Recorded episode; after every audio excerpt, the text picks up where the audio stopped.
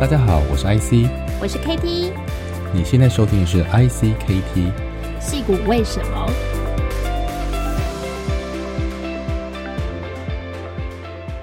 ？Hello，大家好，我是 KT，大家好，我是 IC，欢迎收听戏骨为什么。那今天呢，我们非常荣幸请到了华为国际的合伙人呃 Lisa 罗文倩，呃，来接受我们的专访。那 Lisa 呢？她毕业于台大电机系跟政大气管所。那对于台湾、北美跟中国的直接投资，哈，科技业新创有非常丰富的经验。那她曾经在中华开发银行工作六年，先后就职于直接投资部跟海外事业部。她其实参与了台湾跟北美地区在 PC 啦、半导体、通讯材料产业当中非常多的呃这个新创投资。那很多大公司的早期上市案，她都有参与。一九九八年的时候呢，Lisa 被派到了美国矽谷，然后设立中华开发的工业银行这个美国投资管理公司，担任执行董事，并且管理一点五亿美金的基金。那负责投资和融资的同时，也出任了多家被投公司的董事。他在二零零四年的时候被 CID Group 和华为国际延揽，那开始负责中国直接投资哈这个团队的部件，还有拟定那执行相关的投资策略。到今天，那是一个我非常敬佩的这个投资界的前辈。我们来欢迎 Lisa。Hello，Lisa 姐，你好。嗨，欢迎大家好。嘿，Lisa 你好。嗯，那今天呢，我们其实呃是抱着非常学习，但是也想跟您多聊聊哈。这个其实跟学姐很多场合碰过，然后也曾经跟华为哈，在我以前的公司哈 AppWorks 有过一些互动。那不过我想，呃，这些年下来，我们也看到您非常多在呃这个呃投资啊，还有在呃甚至现在在正大好像也有开课哈，都有非常多的。呃，建树在这个领域，您现在已经，我觉得已经不只是一个投资前辈，好，现在也在，我觉得在呃试着呃这个起领这个后后面的这些呃呃这个学弟妹哈，所以我想先从聊聊，就是说您在中华开发任职的时候，其实遇到台湾电子业起飞啦哈，那许多公司上市的阶段。要不要告诉这个？其实我们很多听众还蛮年轻的哈，那呃，或者是没有真的亲身参与过那个时间点哈，你的感受是什么？然后从学校毕业离开，为什么那时候选择加入创投业？然后就遇到了这样的一个很有趣的阶段呢？哎，好，嗯，非常感谢有这个机会，因为这个我我也是这个呃，戏骨为什么这个节目的这个呃粉丝，然后谢 谢谢谢，很荣幸有这个机会可以。可以跟这个呃，Katy 还有 IC 在这边呃，大概分享一下我呃这几十年来的这个创投的经历这样子。嗯，那、呃、当然我也是来学习的。呃呃，刚才那个其实刚才呃，IC 问我这个问题，就让我会不禁的开始 回想。就是非常早期那个时候，呃，进入这个呃创投这个领域。那个时候，其实在，在嗯正大技研所毕业之后，呃，大部分的同学不是进外商的嗯消费品的公司，或者呃，要不然就是进那个呃金融业这样子。那呃，我觉得其实是有一点因缘际会了，因为嗯那时候呃电机系的背景让。我在去中华开发 interview 的过程里面呢，呃，基本上呃有一些些优势，因为在那个时点，其实呃国内做投资的其实还没有那么多，大家其实现在很难想象，呃，台湾曾经有一段呃创投基金非常非常多的时候，可是在我、嗯、呃那个时候进入开发的时候，其实是那个时间之前，那、呃、国内能、嗯、算第一代创投阶段。创是呃创投嘛，那个时候其实可能严格上只有直接投资的说法而已。对，严格来讲都还不算创投，嗯，因为那个时候其实投资是需要金融机构投资是需要牌照的嘛。嗯，那那个时候只有交通银行跟中华开发有两张牌照。嗯，那这两张牌照呢，基本上让他们可以进行这个针对这个未上市的公司做直接投资的动作，这样子。那因为电机系的背景，然后台湾那个时候刚刚好也是呃刚刚开始很多跟 electronics 相关的一些呃新创的投资机会，就这些产业也都刚刚开始，所以让我在去中华开发 interview 的过程里面有受到呃一些长官的偏爱，所以就。后来就决定进了那个中华开发的这个投资部门，这样子。嗯，可是，在那个阶段，就是说，同学们都去产业界，是不是也是因为想说同学都在产业界，你另辟蹊径，还是说你在大学时代就已经发现自己其实呃很喜欢跟人或是跟 数字相处？真真的没想那么多，就是呃，我从呃大学念电机，后来会决定念气研所，嗯、其实是因为发现自己喜欢喜欢呃处理人的议题，就是对，呃比较喜欢呃商业可。就是 compare to 这个呃 engineering 这样子，所以等于是呃换了一个跑道。不过在企研所毕业之后，就是选择工作的时候，现在回来看，我会觉得运气很好了，因为呃 turns out 的就是创投这个工作其实呃是我蛮爱的工作，所以也才会这样子一做将近三十年，其实没有换过工作的内容。可是嗯。呃在那个时候做选择的时候，其实是并不清楚的，只是觉得说，呃，这个工作其实很有趣，因为其实可以用到电机系的一些基本的这个知识，然后同时，因为我们那个时候进去就大部分呃做的是 analyst 的工作嘛，哈，那呃做大量的产业跟市场的分析，那这个产业跟市场分析的部分，其实也是七研所的训练，加上是自己。觉得比较有趣的部分，因为可以看到很多不同的产业。那我我觉得我自己的个性是有一点点喜新厌旧，就是呃太耐烦做重复性的事情，所以反而说这种常常有机会看到不同的产业、不同的公司，然后去了解他们的这个发展轨迹或者是未来的发展趋势，就这件事情其实一直持续的非常吸引我这样子。嗯嗯，所以您是在嗯、呃，在中华开发之后呢，是什么样的原因，然后被调到矽谷？那时候也是帮，也是在开发金。我我觉得呃，我觉得我一直都我的那个贵人命其实还蛮好的，就是那个时候进好，那个时候进那个中华开发，然后后来就是在那个投资部有机会参与很多呃非常有趣的，就是大型的这个嗯。呃，电就应该 electronic 呃相关的，就我们讲高科技公司的，其实是也因为那个时候的那个投资部的主管，呃，张忠本，呃，现在是张董啊哈。那他那个时候，呃呃，应该讲就是他。呃，呃，找了我，然后也录录，应该讲录用我，然后也希望我能够参与这样子的发掘。那在那段时间，也是因为呃这样，所以呃有一个去 Silicon Valley 的一个。这样算是学习的机会嘛？所以那个时候也被有机会，就是派去 Silicon Valley，应该是有这个一周到两周的时间，跟当时在戏呃戏谷的一些一些企业还有呃一些单位互动。那那个时间点应该刚好就是，嗯、我记得我那时候去第一呃第一个会议就是参加那个好像是雅虎的 Roadshow。哇哦！雅虎会上，雅虎会上市，见证历史。对对，那所以那一场，那那不是正式的优秀了。我觉得比较有点是优秀之前，他们跟很多的这个投资机构或者 potential 投资人介绍自己。然后那个房间大概只有四十几个人，就是不是一个很大的场合。然后那个呃雅虎的团队坐在前面，那呃，所以我会觉得其实那是算是蛮真的是就是微微一点零啊。对，然后那个缘分就很特别。那呃，在那个时候，我其实还在投资部门。不过，我觉得也是因为有那个机会，在那一次里面，其实结识了一些在 Silicon Valley，就是台湾派驻过去的一些呃一些呃一些呃 professionals，然后还有在当地的一些华人创业的一些华人。所以后来就是海外部呃有一个呃呃呃调迁的机会，我就呃调到海外部以后持续。呃呃呃，负责就是美国 Silicon Valley 这个地方的呃人脉网络的搭建，还有一些这个案件的搜寻。那所以呃后来为什么会有机会从海外部到呃 Silicon Valley，也是因为那个时候在海外部的那个主管 Emily，那她呃。呃，被要求去呃，在在 Silicon Valley 设立呃办公室，然后我们呃募集一个海外呃募集一个美元基金，然后直接进行这个针对北美地方高科技产业投资。然后他呃带了我一起过到到那个 Silicon Valley 做这件事情，这样子。所以呃，基本上就是嗯、应该是 career 前期的两位贵人吧，那让我走上了这条这样子的一条路。所以那时候也有来矽谷 fundraising 咯。那 LP 是以北美为为主吗？其实我们因为投的是北美的呃高科技公司，我们那个呃呃 fundraising 对象其实反而是台湾的企业。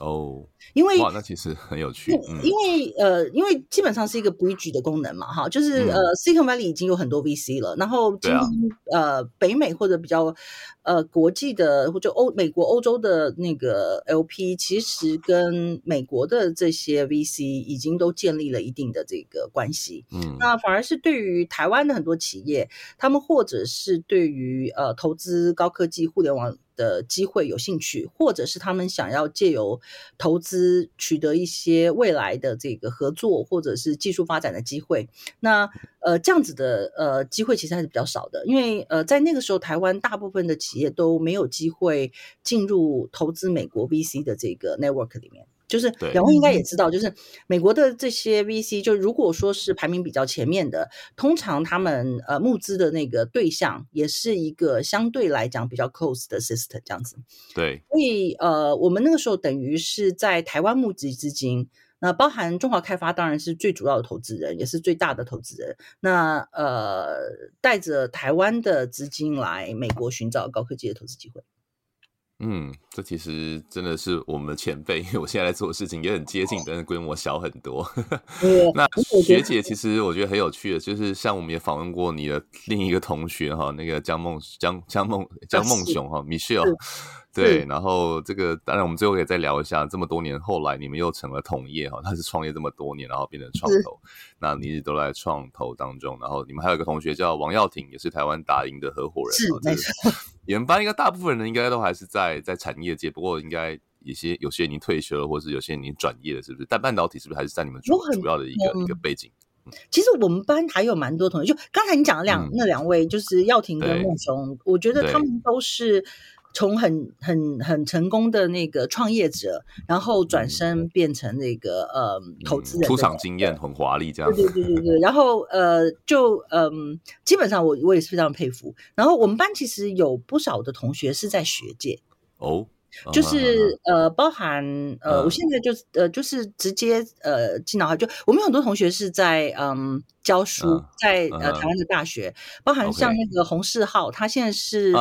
大资工的学院，对，台大自工，对，他是台大自工的那个系主任嘛，系主任，对对。那呃的，当然台大电机系也有好几位呃同学在那里教书，对。那我们也有好几位同学，其实跟那个呃世浩一样，就是先是在美国的这个公司工作，我们。还有一位同学，他是 Broadcom 创办的团队吧？对对，然后有有有，我这几年有几个导师这样子，对对对对对，他参与了 Broadcom 的那个早期创办的过程。那后来当然就是呃，在这个财务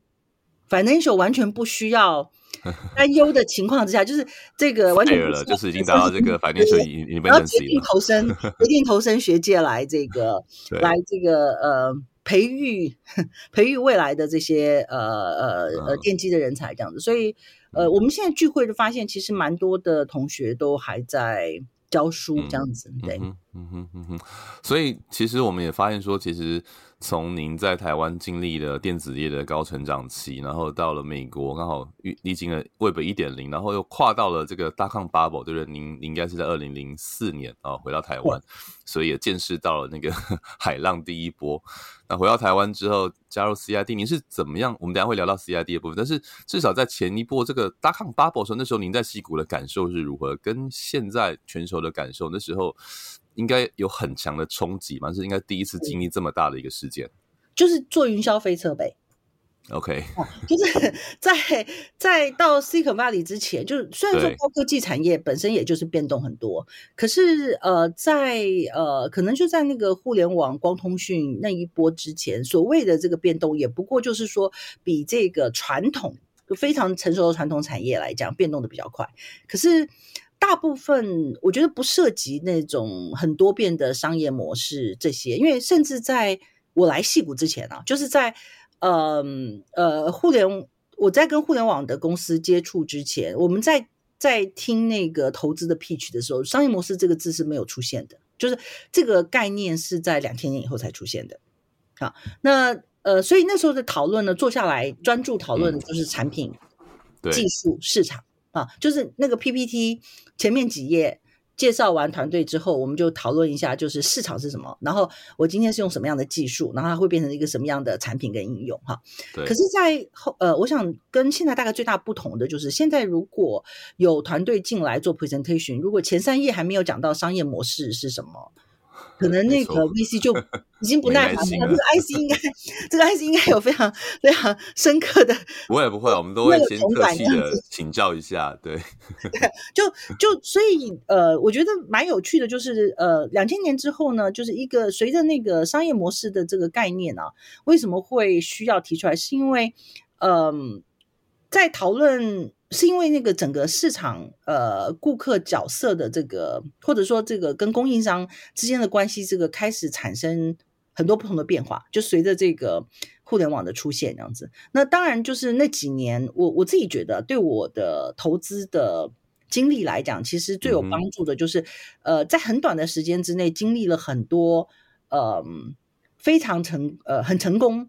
的公司，还有这个很失败。需要重整的公司，然后速度其实都很快，就有我们投了，那时候投了有呃有一家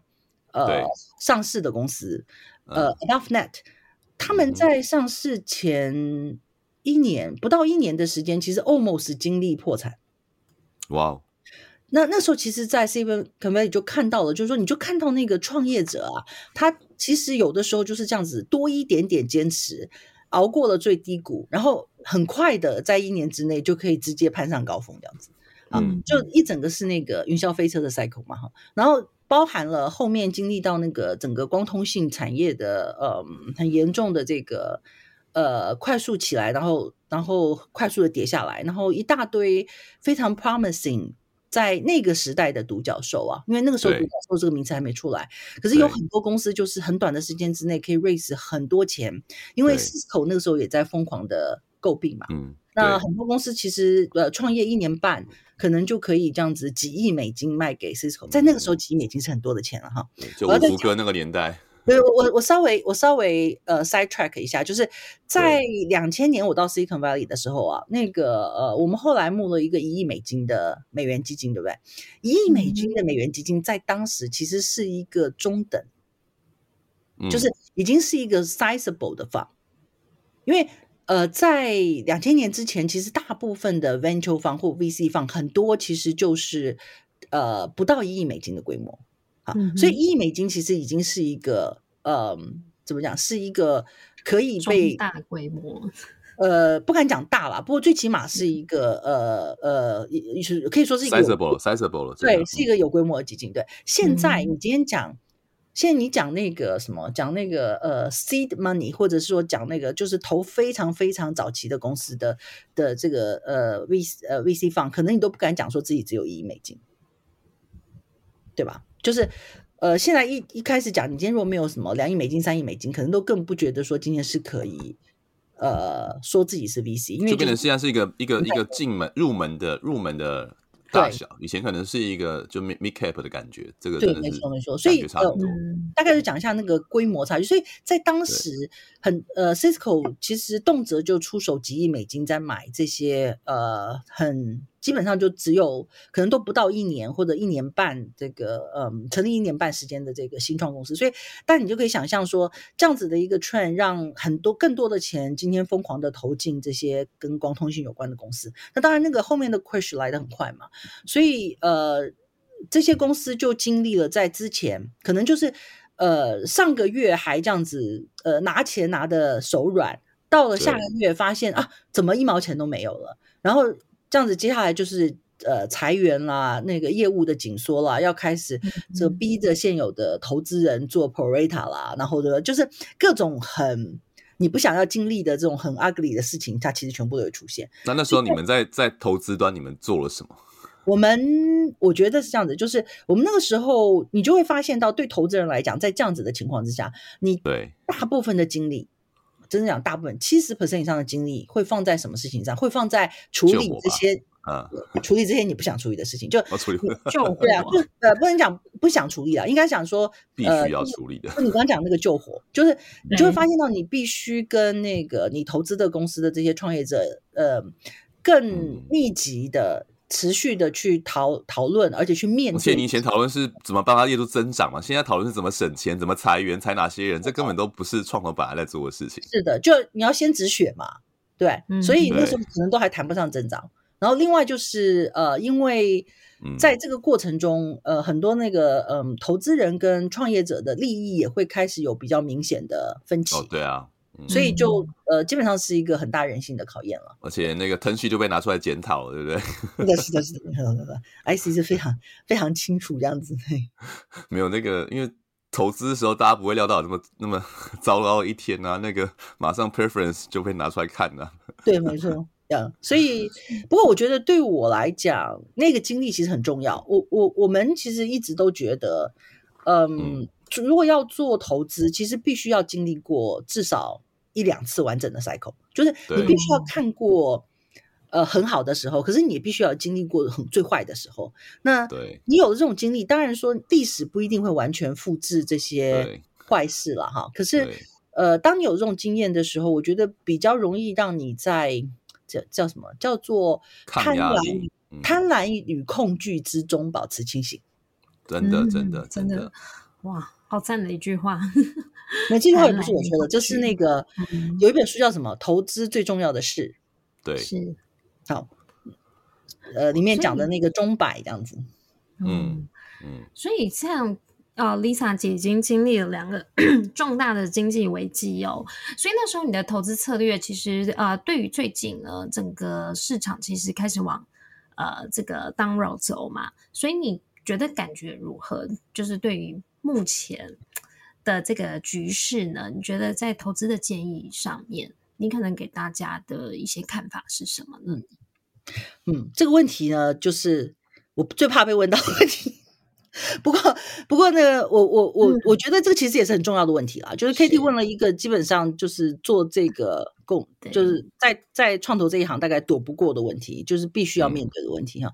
嗯。嗯我刚才讲到那个贪婪与恐惧嘛，哈，对，呃，就是其实我们如果用这个钟摆，它基本上是一个钟摆嘛，哈，就是我们现在想象一下，就是左边最高的那一端是贪婪，右边最高的那一端是恐惧啊，呃，过去这呃，我想我们如果就看过去呃三十年，从那个嗯一九九几年开始啊，就是我们从业这三十年了，今天这个钟摆基本上持续的就是这样子在这两端来回摆荡，也就是说。当它到贪婪最高点的时候，它其实就是一定会往下掉。好，然后呢，呃，掉了以后呢，它就会摆到另外一端，就是当你恐惧恐惧最高点的时候，它又会往回落。哈，那我想过去这十几年的我们叫做牛市吧，哈，呃，在如果我们从从从两千年或者两千零八年，就是这两个很大的那个。呃，市场的这个调整或者这个衰落来看啊，你大概都不会想象的，就是你不会知道。就假设我现在回到两千零八，我今天如果知道接下来会有十几年的牛市，我那个时候的布局就会完全不一样，对吧？啊哈。可是呢，你想想看，在两千零八的那个时点呢、啊，因为前面两千年才刚经历完了那个呃互联网的 bubble burst，对不对？然后那个打九折的年代，打一折的年代，打一折。因为打一折都没有人要，真的那时候其实就是很多钱都是都是很多钱都，对啊，就直接很多钱直接泡沫化啊，就是就完全不见嘛。那从两千年的那个状况要稍微回复一点，其实是也需也走了几年的时间。接下来又碰到那个 SARS 是两千零三年嘛，零三年对对，所以 SARS 虽然很短，可是其实它对很多的市场也造成了一些呃一些影响。那所以严格上来讲啊，一到呃，其实是到两千零四年之后，那大家才慢慢走出那个两千年那个 bubble，然后又碰到两千零八年的那个、嗯、呃金融危机。对，所以你这样经历过那一段的人，绝对不会想象到两千零八年之后可以一路走十几年。嗯，因为有过那段经验的人都会觉得说，我今天就是时时刻刻我就在想，说明年会不会怎么样，后年会不会怎么样？对，对，我觉得一六一七年那大家都在都在都在想这件事了。对啊，然后你大家就会发现到说，在这个很长的牛市的过程中，一直都有人在呃，你看，一直都有那个大家在警告说啊，这个已经是 bubble 了，这个要破了，这个是 bubble 了，已经要泡泡沫化了，就是呃，我们叫做什么叫做死空头嘛，就是那种呃，一直都会觉得说，嗯、呃。这个发展的太快了，这个怎么可能会是这样子哈？那我想过去这十几年，不管是呃投入市场的资金，或者是企业的估值，基本上都在屡屡创新高，就是对呃持续的突破我们过去的认知，这样子哈。那这件事情站在呃两千零八年其实是看不到的，就算站在二零一零年，基本上也看不到，嗯、就是你不知道世界会走向这样子的一个。状况这样子，所以我我常常问自己啊，就是说今天，呃，我要呃，大家都会希望自己有这样的预测能力，因为有这样的预测能力，就代表接下来这个十几年的布局可以呃获得很大的这个嗯、报酬，或者说呃最起码是可以有非常成功的一个记录啊。可是我在想说，在这段时间成功的人，其实未必是在。这么早，其实就看到了这个发展的趋势。那如果说是呃，我这样子，我们再讲回来啊，就是我们现在站在现在这个时点，我们现在等于是有点站在那个贪婪的最高点，那看着那个钟摆要开始往另外一边摆动啊。嗯，其实没有人会知道说这个过程会有多久。就像说那个疫情一开始的时候，没有人知道说这个疫情会持续一年、两年还是三年。那所以在这样子的一个相对来讲比较。大的下坡路的时候，呃呃，在中百的最高点，我觉得在这个时点，我自己会我自己的那个呃，应该讲我自己的反应啊，哈，或者说我周边很多我认识的这个创投反应，就会是要先观察一阵子。所以我们会看到那个呃，今年的市场可能。保守的那个气氛，或者是说今天这个以静以静制动的这个呃情绪，可能会稍微浓厚一点。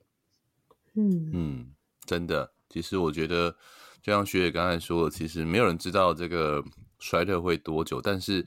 就如同刚才前面提的，也没有人知道那个在牛市的时候，它会走到什么时候。所以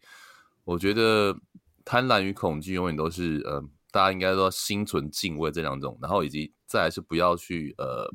跟市场作对，这是很重要的。另外一个我觉得很重要的这个观察啊，很多人都会去赌这个市场会不会怎么样。其实市场就是人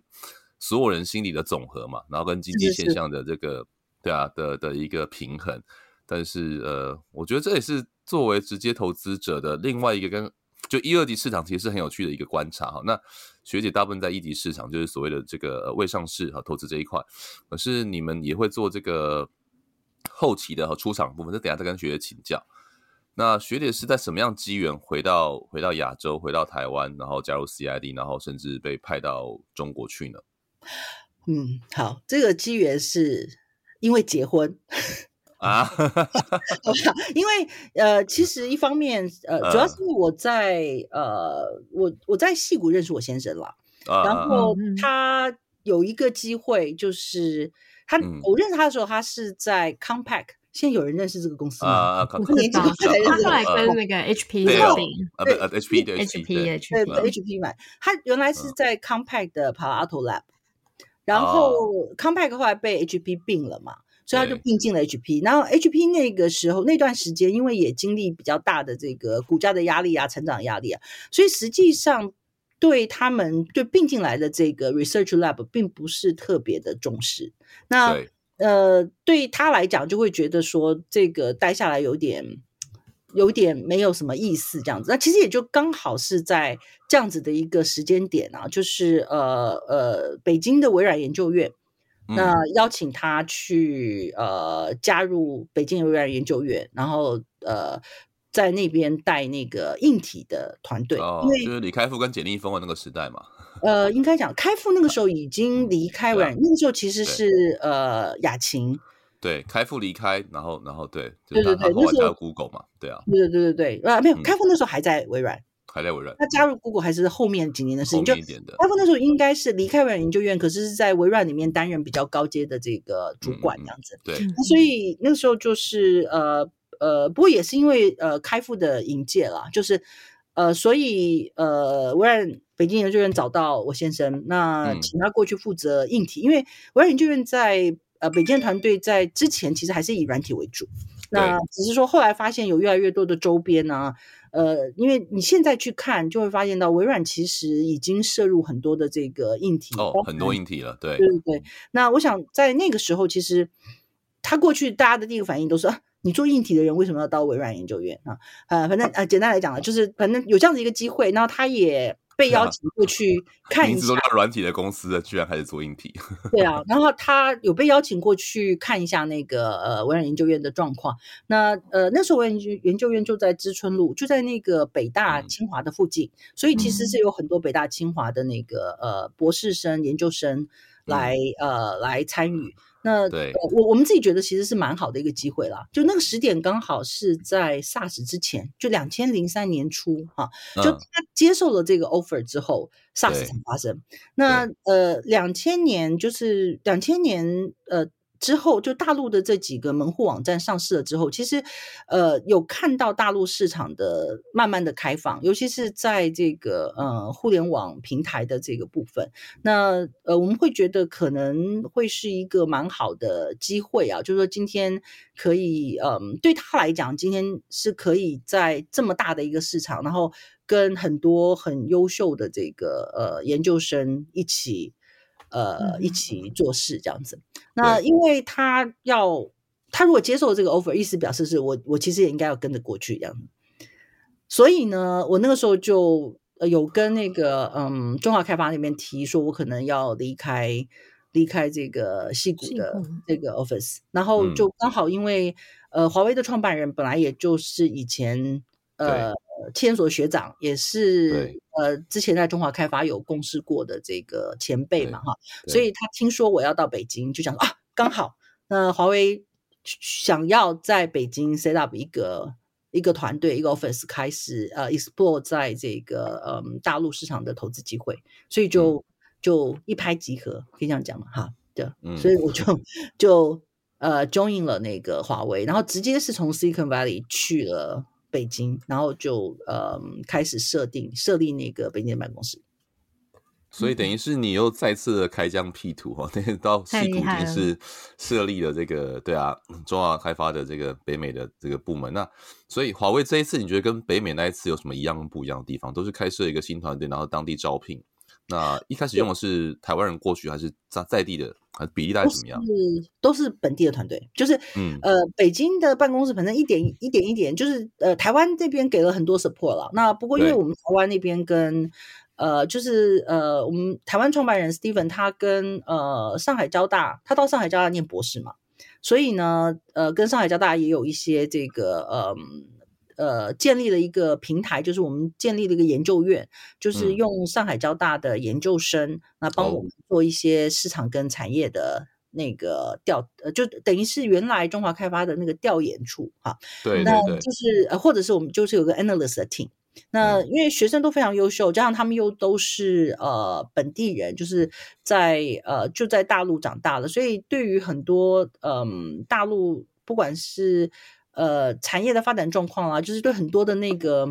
需要脉络的资讯，他们其实是你们的一个自己的产产研单位这样子。对对对，对，我还我还记得 以前还读过读过你们的一些报告，真的真的厉害，因为他们就。呃，也很很厉害的生产很多报告嘛，所以我们那个时候，呃，在这样子的支持之下，我在北京就慢慢的建立这个投资的团队。那刚开始的时候，我们还是有呃台湾比较资深的同志派到北京协呃参与了。那后来其实也都一直有一些同事。那当然就是在搭配上我们我刚讲的那个研究院里面，呃，他们做呃之前做 analyst 等于是 part time 对不对？然后毕业了之后呢，有一些比较优秀的就会转正。那就会开始进入 local 的投资团队，所以我们就慢慢的有一群呃蛮优秀的这个本地的同事就开始跟我们一起进行投资这样子。嗯、那呃对我来讲，就这两次的这个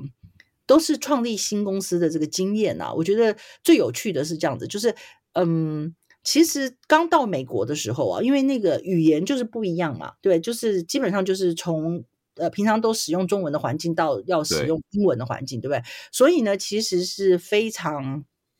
非常紧张的，那压力也很大。那基本上要用英文，呃，用一个不习惯的语言去呃，除了要搞定自己这个生活上的事情之外，还要呃，包含这个办公室，就是公司事情的处理，包含要听这个跟这个创业者对谈，都完全转换一个新的语言。所以那个时候其实呃，做梦都在说英文，就是基本上一整个整天都是非常紧张的状态。这个状态大概要过了两一两年才变得比较好。就是我发现。呃，持续前一两年，自己在这个语言适应上这件事情一直处在比非常紧张的情况。那可是到了中国之后，我到了大陆之后，我发现到，呃，一个很有趣的事情，就是因为在中国其实没有语言的挑战嘛，哈，所以大家都会讲中文，嗯、对不对？所以你就会以为说你听懂了，其实你没有听懂。嗯，呃，知道我的意思吗？就是法的，对，就是它后面的那个后面的那个 context 文化的脉络其实是不一样的。所以，因为大家都是用一样的语言在沟通，所以你会以为说，我今天我听见了，我听懂了，我知道你在说什么。可是要要碰了一些墙啊，或者说碰到一些挫折之后，你才发现他说啊，原来这句话其实不是我想的这个意思，而是另外一个意思，因为他那个后面的背景跟脉络不一样。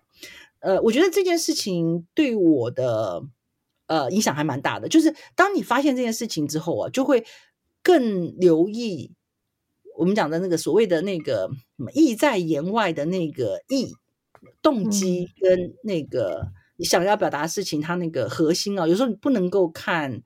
嘴巴说什么，就是你说出来的那个 wording 并不是最重要的，反而是去探究实际上后面的那个意图。就你要你要呃，你看 look beyond，要看看后面的东西，而不是。纯粹只听那个表面的话语，所以，嗯、呃，这件事情我觉得在那刚开始去的那一两年，给我的冲击比较大。哦，那个 culture shock 应该很大。是啊，所以 Lisa 姐，您在呃中国投资物联网还有教育产业非常多年哦。那你觉得说，在那个时候的时空背景的中国物联网和教育产业，跟啊、呃、经过疫情冲击之下，然后你觉得有什么不太一样的地方呢？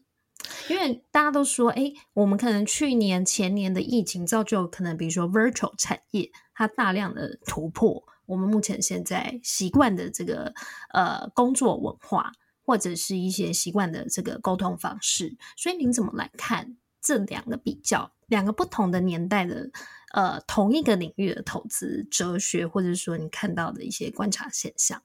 嗯，我我。我我自己觉得啦，我觉得可能，嗯，我呃，大陆的市场啊，就是中国的市场，我觉得最有趣的地方是它的变化非常非常快。就是我呃过去在去大陆之前，在呃美国跟台湾的那个经验啊，我觉得从来没有过看过有哪个地方的市场，它今天可以在半年、一年不到的时间就整个。呃，趋势或者市场的发展状态有了巨大的改变，这个在大陆其实是常态，嗯、所以这替创业者跟投资人都创造了，我想，呃，从正面来讲是有趣的挑战了哈，从负面来讲其实就是 很多的那个呃很大的压力哈，那这种变化的情况啊。呃，我我其实一直在思索它的本质到底是什么哈。那我会觉得一个是因为它的市场的量体放在那里哈，也就是说你任何一个新的变化，它其实进入这样子的一个呃量体啊，它那个质变其实很快会产生量变，然后量变的速度其实是出乎大部分人意料之外的。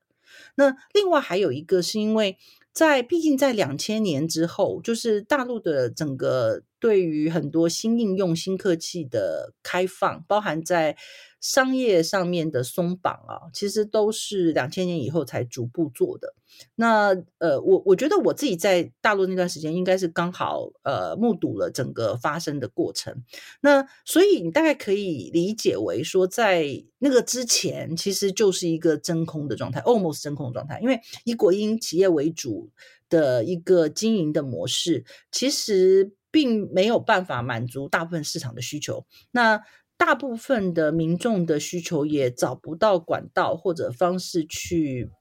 呃，去表达或呈现，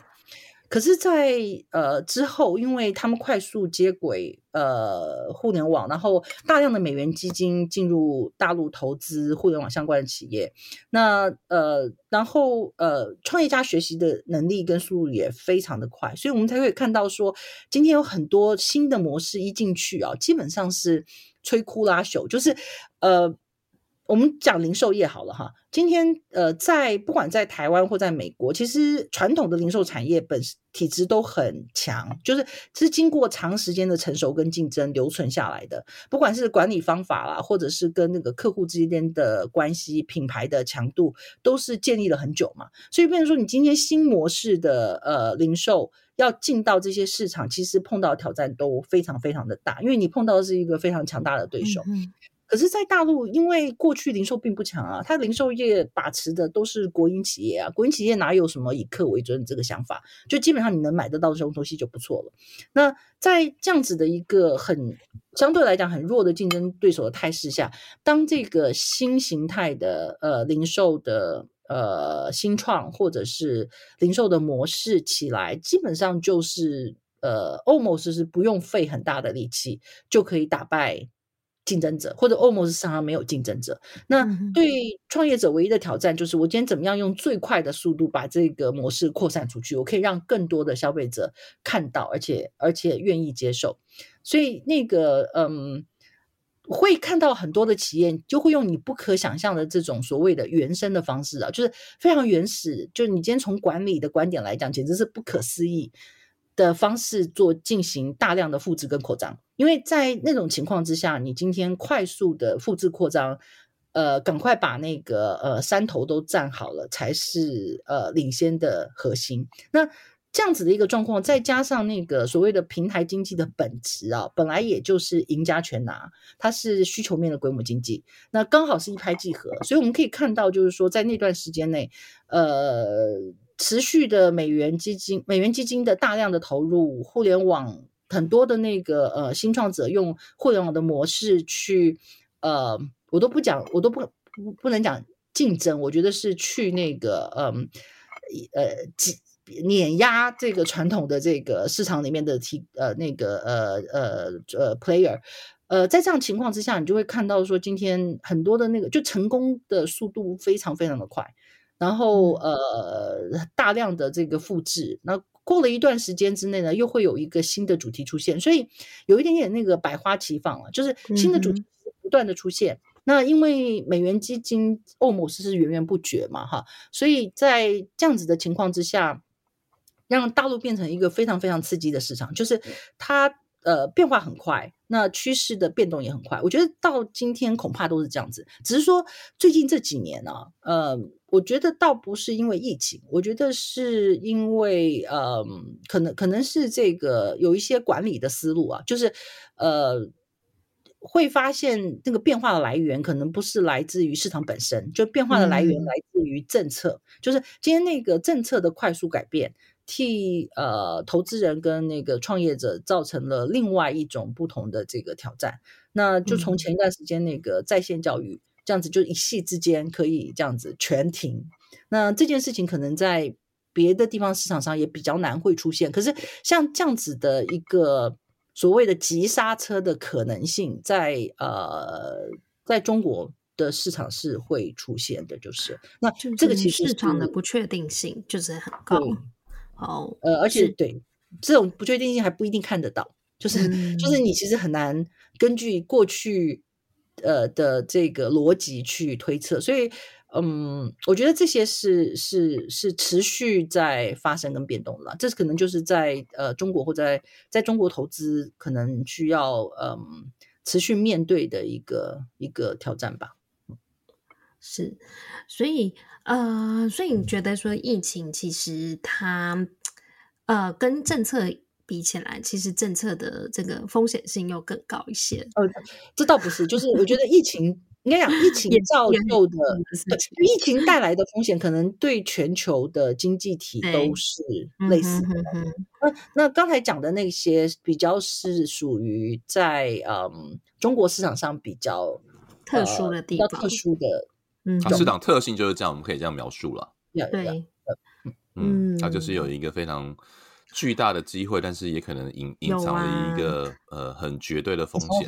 对，对，比如说那个他说觉得打电玩花太多小朋友的时间，好，所以就突然就是说青少年都不能打，只有六日，然后可能规定几个小时。那我相信这个对 gaming 的产业一定是影响非常巨大。是没错。然后这件事情你也觉得说，今天这个呃大应该在全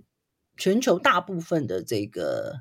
经济体或者国家都不太容易会发生这样子的事情，嗯 嗯，而且没有有政策，对呀、啊，就是要讨论呐，然后可能比如说你可能要有很多的公听会，还有协调啊，但是他可能就是 马上公布，马上实行，可以做到，对，就所以就是就执行效率来讲，就是没有人能敌嘛，哈，对，所以一个产业要封杀的话，也无人能敌，没错。比如说像像这个 crypto 说疯就疯，对啊，所以就就所以从投资人的角度来讲，就是这个里面带来的那个风险，就是你今天。万一你要说你是啊，我今天就是一个专门投资线上教育，或我今天就投资 education 的基金。你大概想想说，那那就是灭顶的风险了。对，就就这个一出来，就全部完蛋那样子。真的补教灭顶。对，好使。所以，嗯，我想，呃，Lisa 姐呢，其实也横跨了，就是台湾、矽谷还有北京哦。所以，您也见证了过去三十年台湾创投最风光的阶段哦。想必也认识非常多的跨国企业经理人、投资人还有创业者。你觉得台湾呢，要怎么找出下一个阶段的机会？我们又如何给下一代不同的视角与格局呢？对，我就看到这个问题的时候，我卡了很久，这样子。好，那个就是 我我我我其实我其实自己会觉得，我自己会觉得啊，就是嗯，就目前对我这个世对呃我自己对这个世界的理解啊，我自己会觉得过去这几十年的经验。嗯，不是说不是资产，可是它同时也是呃包袱，也是负累。就从做呃作为一个投资人来讲，我觉得我过去呃过去这这十几年，呃每一年都要提醒自己，怎么样把一些呃怎么样摆脱一些过去因为经验造成的偏见。就你你会发现到说很多的创新或者很多的趋势发展啊，呃，完全不是你可以用传统的经验或眼光去去衡呃评量跟衡估呃不要去去衡量的了哈。所以呃需要常常提醒自己，就是说这比如说在过去我我其实经历过没有手机的年代哈，那对现在的年轻人来讲根本很难想象说没有手机会是一个什么样的世界。那我我曾经经历过，就是看那个呃电影，你今天就只能去电影院，或者是买那个呃 DVD，或者是用 CD。那对现在习惯这个串流媒体的年轻人来讲，根本很难想象说，今天我还要找另外一个 device，然后想办法找到这个载体，然后我今天才能够进行这些动作。那不是。呃，我我觉得像这样子的那个生活经验，有时候会让你在判断跟看事情的时候，会有完全完全不一样的看法。那怎么样不被过去的经验限制住？其实是我最起码就是过去这十年了，一直在呃试着要挣脱的一个情况。所以，如果讨论到什么样是合适的视角跟格局啊，我有时候都会觉得说，我自己可能不一定会是一个最。合适给予 advice 的人，因为对我自己来讲，其实这也是一个呃，常常在提醒自己要去做的功课，就是怎么样去找到一个看事情最最正确的这个最正确的解读的这个方式。我会觉得现在的现在的年轻人呢、啊，呃。可能面临的挑战跟我们那个时候其实不太一样。我们那个时候其实资讯不是随手可得，所以呃，在我们成长的过程中受的训练都是我们要努力的收集资讯哈。我们学习的就是你要找到一个最有效率的方式把资讯收集过来，然后我们今天把资讯放在一起，找一个架构去解读它，然后嗯，要 organize 它。所以，所以我们那个时候是搜寻的能力很重要。接下来就是你自己要有一个，要建立一个自己的。架构。那这就是那个你看事情的视角这样。我觉得现在年轻人挑战是资讯太多嘛，哈，呃，每个人的时间其实都不够用，因为有根本有那种呃欧某市是无限的资讯让你可以呃取得。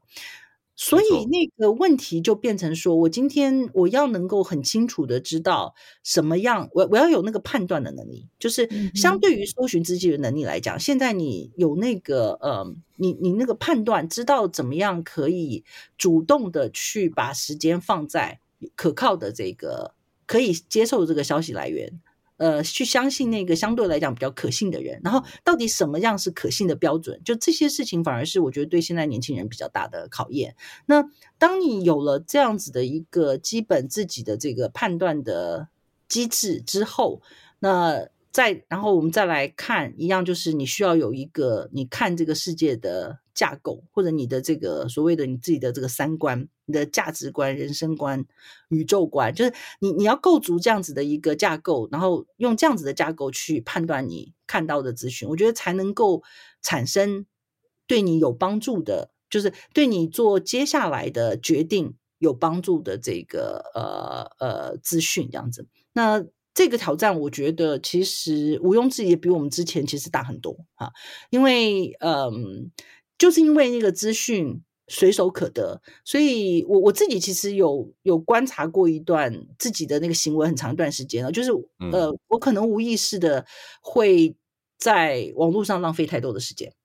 嗯。那今天必须要能够抗拒住自己这种在网络上 browsing 的呃惯性，去让自己把时间花到。比较合理的地方，哈，嗯，呃，光是做到这件事情，恐怕都会是，呃，相对来讲蛮困难的。可是其实是值得尝试的一件事，因为，呃，这种影响如果日积月累下来，其实对，呃，对自己的这个，嗯、呃，生产力或者是效率来讲，其实影响是很大的。这样子，那我大概也只敢分享这这样子的内容，因为如果要讲到说对。未来世界的判断呢、啊？呃，就是站在现在这个时点，尤其是经过过去这三年呢、啊，呃，不管是这个，不管是疫情，不管是现在欧洲的战争，不管是呃目前这个中国市场现在呃遭遇到的一些这个挑战跟变化，我都不敢讲我自己可以有更清楚的预测，就呃基本上是非常非常谦卑的，打算继续学习下去这样，嗯。哇，学姐说的真的非常非常的这个呃清楚，而且我觉得非常有有价值哈，因为我自己也是观察到类似的现象。我常常都我们在 A 部的时候就常说，我们这个时代是潮间带哈，那你们比我们更长的时间哈，经历在这个呃空气跟水之中的这个不同的环境里面哈，所以我们我们都是看到了这个时代剧烈的变化，而且产业的。这个呃成长啦，或是带给投资人、创业者不同挑战的阶段，那您又经历了这三个很巨大的市场或是成长的阶段，我觉得呃我们很幸运哦，能够有有你像这样的一个呃前辈哦，然后现在也还在学校兼任哈，然后来带给学弟妹一些经验和启发，那同时也还在这个呃投资的岗位上，所以学姐今年会有机会回到西谷来吗？或者是呃超级想。嗯超级想，我现在还在想说，我昨天还在跟我先生讨论说，哎，我们八月份有没有机会回去一次？就，呃，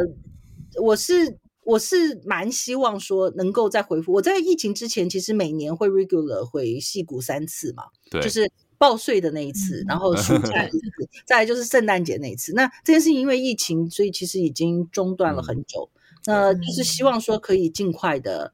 呃，能够再恢复像这样子的一个频率，这样子，嘿，嗯，我想国际旅游应该已经七月份应该都会恢复接近正常。那疫情，我想就应该是看着这个疫苗的一些进步吧。对，我想现在的状况，台湾应该也是会，我我觉得应该是会开始好转的啦，已经在一个高峰的阶段。嗯、那希望大家能够这个非常的保守自己的身体，然后是。真的，然后我觉得学姐今天给我们非常非常多很宝贵的经验跟这个很难得的分享，然后也也觉得真的就像你所说的，其实要这个时代拒绝资讯或是呃慎选资讯哦，判断正确资讯能力，我觉得真的是已经非常非常重要。是，所以呃最后要做一下广告，所以大家要嗯多听那个。那个戏骨为什么要听？谢谢学姐，谢谢，为我们脸红一下。对的资讯来源。哦，今天呢也真的非常谢谢 Lisa 姐哦，为我们分享非常多，从台湾走到矽谷，又从矽谷到中国市场的分析。我自己在听 Lisa 姐在整个分享她过去三十年的这个投资经验，我觉得真的很像一本活字典，见证了整个呃从台湾的科技起飞，然后到矽谷哦的整个网络起飞，又经历了泡沫这个年代，然后一直到现在。所以，所以我觉得今天真的学习非常多。那我我觉得就像 Lisa 姐说的，啊、对于未来只能用更谦卑的态度哦。然后也非常谢谢今天 Lisa 来到我们的节目里面，跟我们分享非常多。好，谢谢大家，谢谢 Lisa，谢谢，感谢感谢。感谢大家的收听。如果还有任何问题想要讨论，都欢迎到矽谷为什么的 Facebook 粉丝页还有社团留言哦。也请大家多多按赞，分享给身边的亲朋好友。我们在 Apple Podcast、Spotify、Google Podcast 和 KKBOX 也都上线了，你也可以在这些平台找到矽谷为什么。再次感谢国发会 Startup Island Taiwan 和数位时代 Meet 创业小记的独家赞助。我们下次再见喽，拜拜，拜拜。